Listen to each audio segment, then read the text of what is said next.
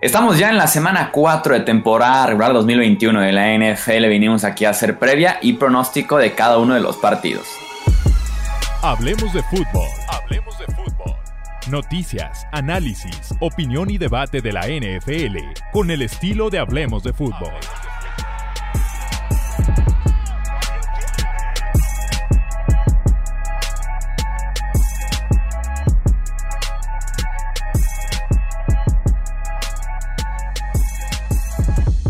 ¿Qué tal amigos? ¿Cómo están? Bienvenidos a un episodio más del podcast Hablemos de Fútbol. Yo soy Jesús Sánchez, un placer que nos acompañen.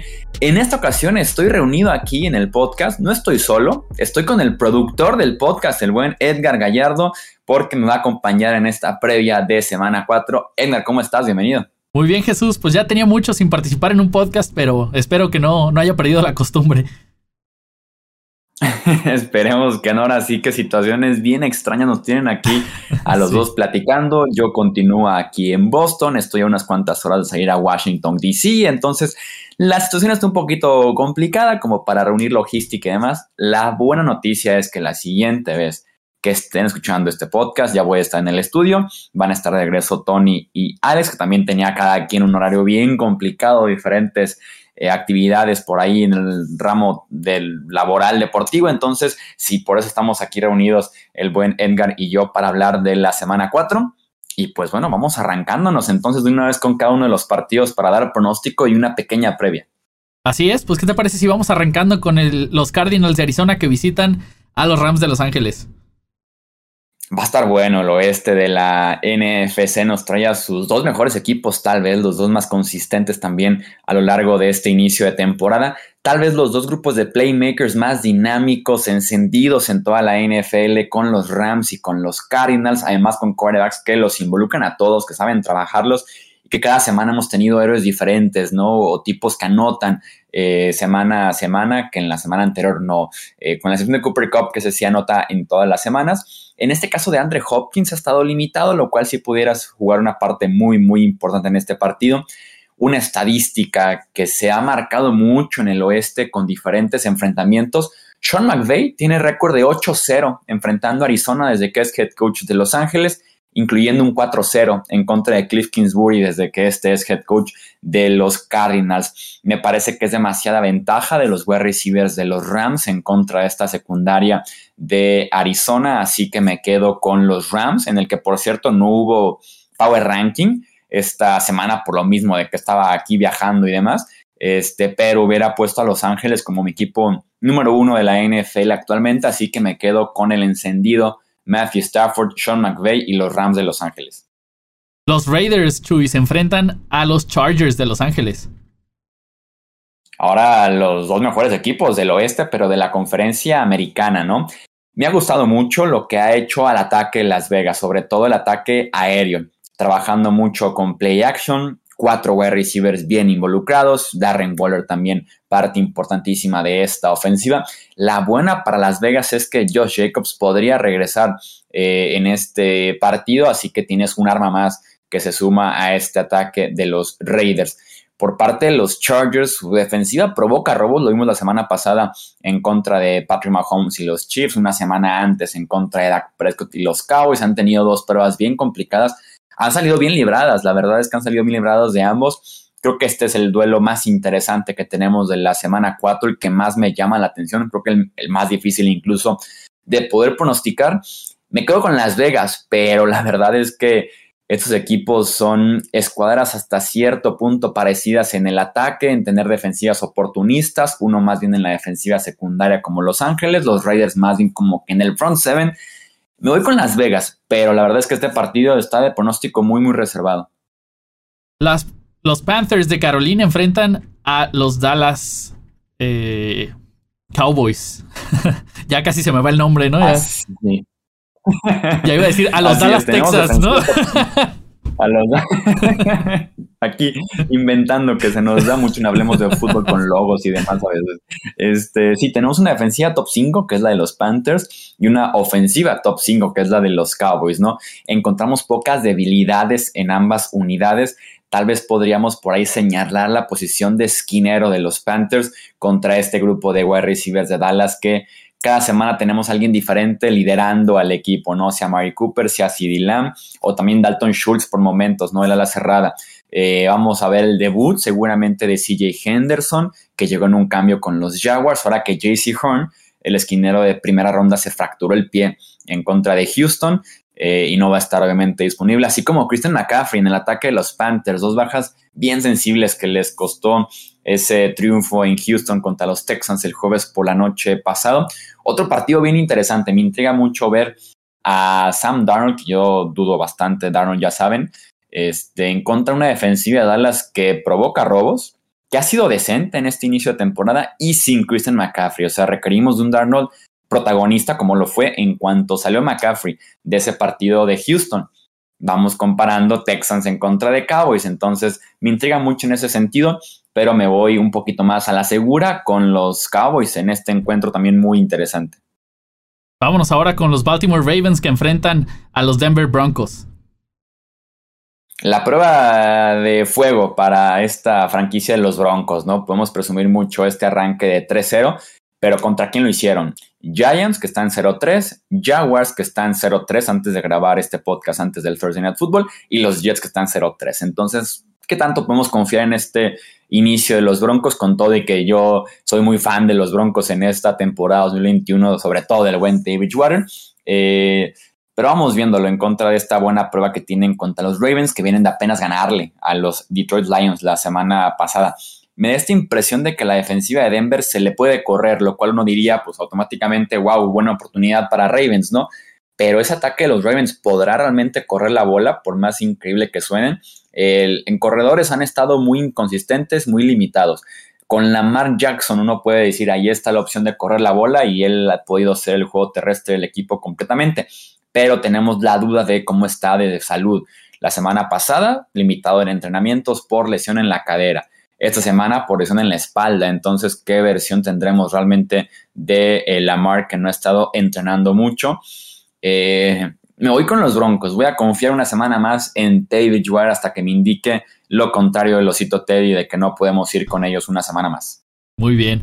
pasamos al, al duelo más morboso de la semana donde Tampa Bay visita a los New England Patriots.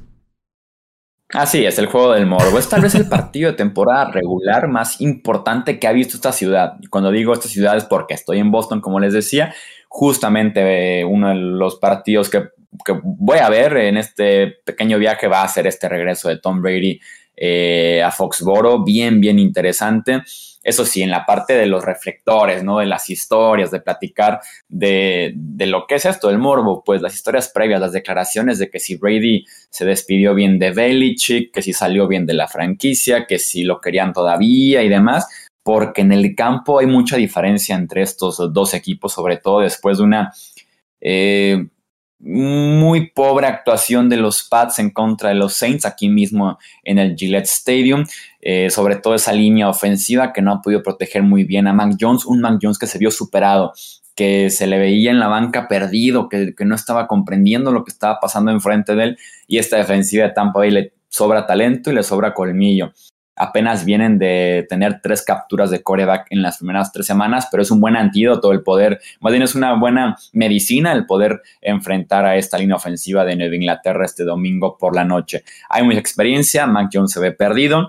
Eh, quiero creer que va a haber mucha motivación por parte de, de ambos, no tanto de Tom Brady, de venir a Gillette Stadium, de ganarle a un equipo del que por más que digan que salió bien, no salió bien, eh, y de Belichick de demostrar que las cosas están bien sin Brady, ¿no? De decir, está bien, ganó un anillo, pero un aliciente, pobre aliciente, pero aliciente el decirle, le sacamos el partido, no le ganamos, la defensiva lo estuvo deteniendo porque si alguien conoce a Tom Brady, obviamente es Belichick, el mismo Belichick decía en la semana que eh, la ofensiva de Tampa Bay es idéntica a la que corrió durante 20 años Tom Brady en Inglaterra, entonces si alguien que puede frenar a Brady es Belichick, obviamente, quien lo conoce mejor pero hay mucha diferencia, creo yo, de nivel, de actitud, de experiencia en estos eh, dos rosters. Eh, un partido que poco a poco se ha ido sintiendo más la emoción aquí en Boston, sobre todo.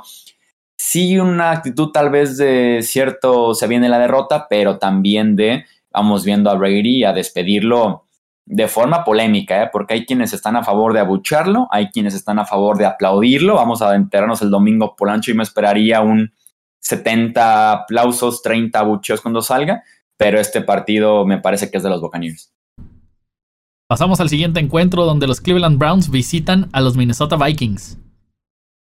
Es un partidazo este que tenemos entre Browns y Vikings, ¿eh? Duelo de ofensivas, duelo de puntos. Además de que tenemos ofensivas muy similares. Tenemos a la ofensiva papá, por decirlo de cierto punto, eh, de cierta manera, que es la de los Vikings con Gary Kubiak, y la ofensiva hijo de Kevin Stefanski, que viene justamente de ser coach de los Vikings anteriormente. Entonces tenemos como el duelo de las mismas ofensivas. Vamos viendo quién puede ejecutar mejor. Estos ataques dependen mucho de correr la bola a favor de los Vikings es que regresa Dalvin Cook, a favor de Cleveland es que tiene el mejor ataque terrestre de la NFL con Nick Chubb y con Karim Hunt. Pero hablando del juego aéreo, está jugando mejor Kirk Cousins. Kirk Cousins, que muy calladito, es un quarterback top 5 en este inicio de temporada. ¿eh? Está jugando muy, pero muy bien el quarterback de los Vikings. Eh, no está jugando mal Baker Mayfield, pero sí está un nivel arriba en esos momentos eh, Cousins. No va a estar Greg Newsom, el esquinero titular novato de los Browns, va a estar fuera por lesión, lo cual pueden ser buenas noticias para ese ataque aéreo de Minnesota. Este partido que es en el US Bank Stadium, que hace los Vikings. Eh, me quedo con Cleveland, aún así creo que tienen mejores piezas en general, pero este equipo de Minnesota es un muy buen equipo que ha tenido muy mala suerte y que apenas en la semana 3 pudo ganar su primer partido, pero que en cuestión de merecer, merecen un poquito más que ese 1-2 que tiene actualmente. Y vámonos hasta la costa oeste de Estados Unidos, donde los Seattle Seahawks visitan a los 49ers de San Francisco. Una linda rivalidad que hemos tenido recientemente entre estos dos equipos. Eh, tenemos como que los inicios lentos de San Francisco que hemos tenido en semana 2 y 3 contra las segundas partes decepcionantes de Seattle, ¿no? Como el encuentro por ahí de estilos. Este partido es en el Levi's Stadium, que no se le ha dado bien es eh, eh, su propia casa, San Francisco, creo que están 0-5 en los últimos cinco partidos jugados en, este estadio. Preocupante el grupo de esquineros de San Francisco contra este ataque. Ya se aprovecharon de ello la semana pasada los Packers con Aaron Rodgers. No me sorprenderá que lo vuelvan a hacer Tyler Lockett, Dick Metcalf y Russell Wilson esta semana. Casi siempre dividen enfrentamientos, se van 1-1 cada quien con su respectiva victoria en esta rivalidad. Mm, no me gusta mucho el momento de ninguno de los dos, la verdad. No me gusta mucho el momento que atraviesa ninguno de los dos porque por más que San Francisco quedando 37 segundos ganara por un punto, no olvidemos que empezó perdiendo 17-0 aquel partido en contra de, Green Bay. Me quedo con los Seahawks, pero sí me parece un duelo de pick, de, de pick para elegir al ganador. Y justo hablando de esos Packers que ganaron con esos 37 segundos, se enfrentan a los Pittsburgh Steelers. Así es, ofensivas bien, bien diferentes, ¿no? La de Green Bay que ha recuperado sensaciones en la semana 2 en contra de Detroit, un muy buen inicio y también muy buen cierre en contra de San Francisco, mientras que la ofensiva de los Steelers, que nos expliquen cómo le ganaron a los Bills en la semana 1, ¿no? Y después perder de esa forma en contra de los Raiders en la semana 2 también recientemente, en la semana 3, momentos bien diferentes para estas franquicias. Ya dijeron tanto Mike Tomlin, Matt Canada, Ben Roethlisberger que no van a cambiar la ofensiva, que las piezas están ahí, van a permitir que el esquema sea el que poco a poco se desarrolle, salga adelante, pero no luce bien la cosa para eh, Pittsburgh. Es probable que para este partido regresen TJ Watt y Alex Highsmith al front seven de los Steelers. Son grandes noticias para, las expresiones de los Steelers, pero me quedo con Green Bay jugando en Lambeau Field este partido. Patrick Mahomes y los Chiefs visitan a los Eagles de Filadelfia.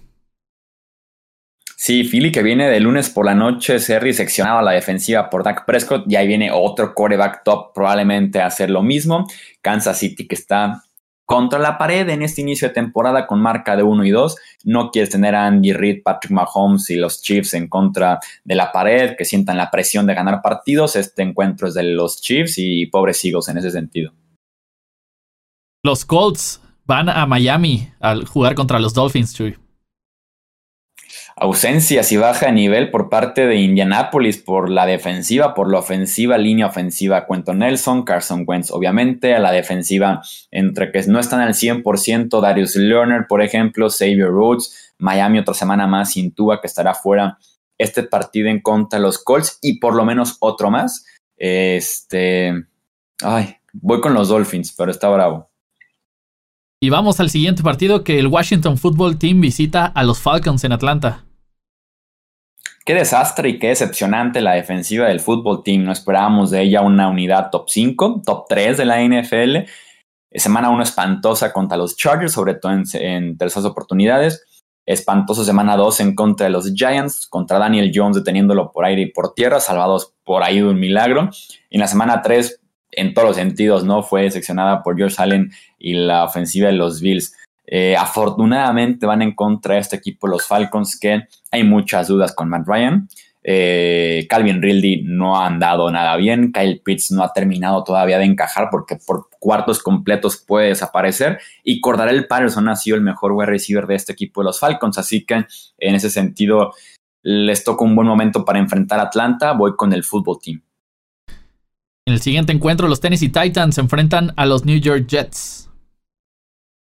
Así es, estos eh, Titans que podrían estar sin AJ Brown, podrán estar sin Julio Jones para este partido y si de por sí Ryan Tannehill no está jugando del todo bien, claramente no ayuda estar sin sus dos mejores receivers, un equipo de Tennessee que está muy cargado de estrellas en la ofensiva, poca profundidad. Podríamos ver justamente ese caso ahora en contra de los Jets. Sam Wilson tendrá un respiro después de enfrentar a la defensiva de Nueva Inglaterra y a la defensiva de Denver, en la que se combinó para seis intercepciones, pero no creo que le alcance contra este equipo de los Titans, así que me quedo con eh, Tennessee. En el siguiente encuentro, los New York Giants se enfrentan a los New Orleans Saints, Chuy. Los Saints están de regreso en el Superdome después de jugar en la semana 1 como locales en Jacksonville, visitar semana 2, semana 3. Ahora sí van a estar ya jugando de regreso en Nueva Orleans, recuperado un poco la ciudad por el paso del huracán Ida. Eh, los Giants sin Sterling Shepard, sin Darius Slayton en el ataque aéreo. Es momento de que Kenny Goladay, quien le dieron un contratazo en la agencia libre, levante la mano. Momento de que Kadarius Tony, tomado en la primera ronda, levante la mano. Eh, no es un mal equipo Nueva York, pero perder contra los Falcons en casa en el último segundo, en la ceremonia de retiro del número 10 de Eli Manning fue vergonzoso. Eh, me quedo con estos Saints que vienen justamente de ganar un muy buen partido en contra de los Pats, dominantes a la defensiva, así que vamos con Nueva Orleans. Los Detroit Lions visitan a los Chicago Bears. De momento hay muchas dudas con los Chicago Bears en la posición de coreback, ¿no? Andy Dalton limitado en entrenamientos, está en duda. Justin Fields tuvo un partido muy difícil, gran parte por culpa de Matt Nagy, que no le ayudó para nada al novato, que fue capturado nueve veces y que apenas lanzó para una yarda neta eh, aérea. Eh, Chicago tiene la mejor unidad de este partido, que es su defensiva. Me parece una defensiva top 10 según el DVOA que presentan este año. Con muchas dudas, pero este partido es de los Bears. Eh, ojo, porque hubo un reporte por ahí, un rumorcito que si Matt Nagy no ganó este partido en contra de los Lions se iba. Entonces vamos echando un ojo a, esa parte. y cerramos con el último partido de los Houston Texans que van hasta Buffalo para jugar contra los Bills. Sí, no luce bien este partido para Houston. Parece que Davis Mills, el quarterback novato, inicia otra vez. No se vio nada bien en contra de los Panthers. No es un quarterback calibre titular hoy en día en la NFL. Menos contra estos Bills que la semana pasada se encontraron por primera vez en el año a la ofensiva. Es espectacular esa ofensiva cuando está al 100%. Así que eh, me voy con los Bills ganando de locales. Ahí están entonces los partidos, las previas de esta semana 4 con todo y los picks. Por cierto, antes de irnos una noticia que creo que es de interés general en el tema de NFL, tenemos show del medio tiempo del Super Bowl 56 en el SoFi Stadium en Los Ángeles. Estará a cargo de Dr. Dre, Eminem, Snoop Dogg, Mary J. Blige y también el buen Kendrick Lamar. ¿Qué opinas de esto, Waka? Tú que sí eres experto en la música. No, no, no, no. Es la mejor alineación que pudieron haber anunciado este año. Creo que es un muy buen momento para el regreso del rap, hip hop y RB a la escena musical. Sí, no, aparte es súper costa oeste, ¿no? O sea, queda muy bien con, con, el tema de Los Ángeles, meternos en este rollo con Eminem, con Snoop Dogg. Me encanta a mí Kendrick Lamar, estoy a favor de, este show de medio y, tiempo. Y Dr. Dre, digo, ya, ya tiene mucho tiempo fuera de los escenarios, pero es, es una super, super estrella, pues, o sea, es, es un muy buen regreso creo que 43 Grammys combinados entre estos artistas ah. del medio tiempo, lo cual es una locura por lo menos en trayectoria, en nombre, creo que sí, mejor de lo que hemos tenido recientemente, ¿no? Sin querer tirarle a otros, pero en el papel luce mucho mejor. Sí, exacto. O sea, no, no es, eh, como bien mencionas, no es por tirarle a, los, a los artistas recientes, sino más bien es el, hecho de, de, la trayectoria que han tenido los artistas. Y, y, también, como mencionas, y muy, muy importante, no hay, yo creo que un artista que represente más la costa oeste que Snoop Dogg. Así de sencillo. Totalmente. No va a ser el hombre ¿eh? que va a aprender el Super Bowl como es. Sí, como es, va, a empezar el Snoop Dogg y, se va a romper todo. Por cierto, que yo, que soy fan del regional mexicano, que esté Snoop Dogg le da un 0.000001% de probabilidades que también esté la banda MS con el featuring que hicieron, la de qué maldición. Así que mantendré la veladora prendida. lo, peor de todo, lo peor de todo, Chuy, es que no lo descarto, ¿eh? No lo descarto. O sea, yo creo que la posibilidad es más grande de lo que tú crees pues no deja de ser Los Ángeles, que también está súper fuerte el tema latino. Latino, claro. sí, no lo descartes, no lo descartes confiamos en que se aparezca la, banda MS. Pero bueno, eso es todo. Entonces, antes de que dejen sus Fs en los comentarios y me vengan a tirar a Twitter y demás, eh, vámonos de este podcast. Ya saben que nos pueden dejar su opinión en los comentarios, ya sea de la semana 4, el medio tiempo aquí en YouTube o también en formato de podcast. Pues en Twitter, Facebook e Instagram nos encuentran como Hablemos de Fútbol. A nombre de nuestro productor Edgar Gallardo, yo soy Jesús Sánchez y eso es todo por este episodio. Gracias por escuchar el podcast de Hablemos de Fútbol. Para más, no olvides seguirnos en redes sociales y visitar hablemosdefutbol.com.